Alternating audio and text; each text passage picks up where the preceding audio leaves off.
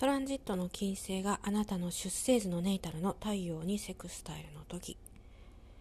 今回キーワードすごく単純なんですけれど面接に持ってこいって感じなんですよね。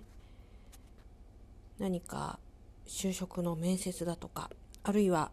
学校の受験の面接もどちらも良いんですけれどこのネイタル太陽っていうのはいわゆるこう権威者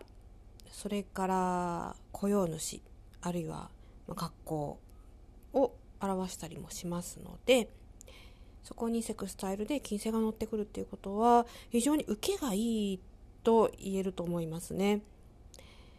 なかなか何か面接の日程をこのトランジットに合わせてっていうのは難しいかもしれないんですけれど